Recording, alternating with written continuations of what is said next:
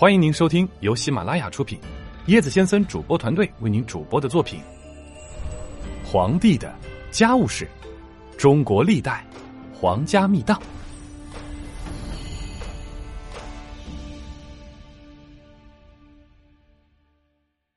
最幸运的琼城太后，王氏生年不详，长陵人，也就是今陕西咸阳东北人。他的祖先因战功被封为关内侯，到了他父亲王凤光这一代，家道彻底败落下去。他的父亲无所事事，游手好闲，整日靠玩斗鸡赚些零花钱度日。王氏的幸运人生还多亏了父亲王凤光，若不是父亲喜欢斗鸡，王氏不可能认识刘询，也不可能入宫。当年刘询出狱后流落到民间，长大之后喜欢斗鸡走马，便与王凤光在赛场上相识，二人志趣相投，频繁交往，很快就拉近了距离，成为死党。王氏比刘询小五六岁，整天跟着父亲去看热闹，应该见过刘询。就在王氏因克夫嫁不出去时，刘询突然被霍光等人迎立为皇帝。成为西汉第十位皇帝，是为汉宣帝。早在民间之时，刘询就与徐广汉的女儿许平君结为伉俪。刘询即位之后，立许平君为皇后。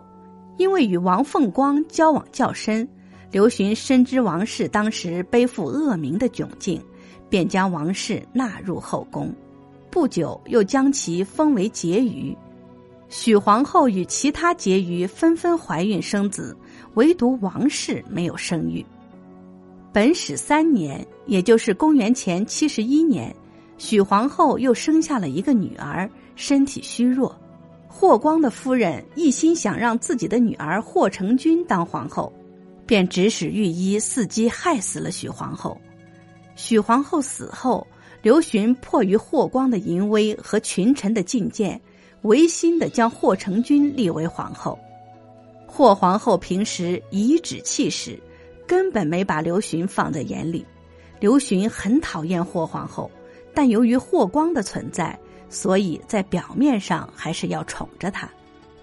缔节二年，也就是公元前六十八年，霍光病逝后，刘询立许皇后的儿子刘氏为太子。霍光的夫人闻讯后。指使霍皇后谋害太子刘氏，但均未得逞。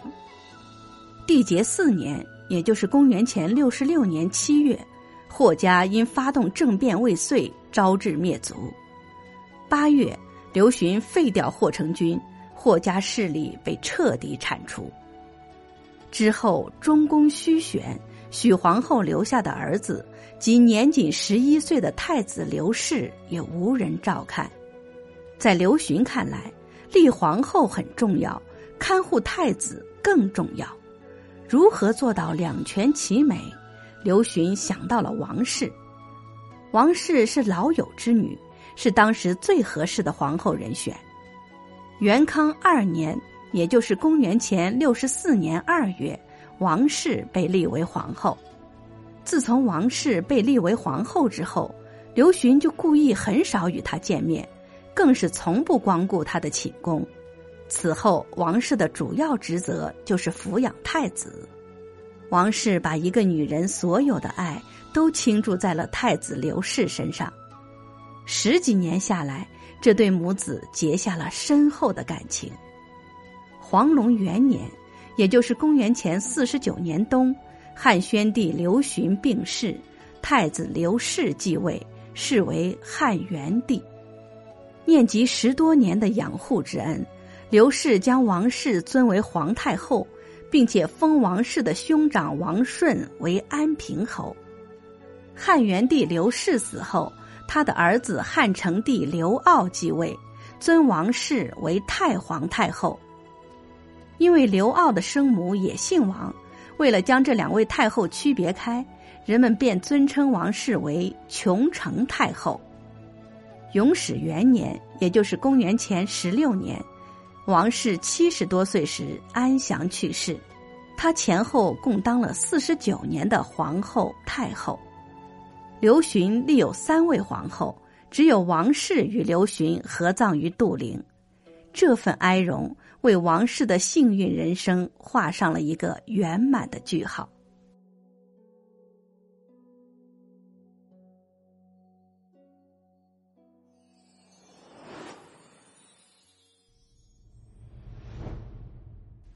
本集趣味链接：霍光的外貌。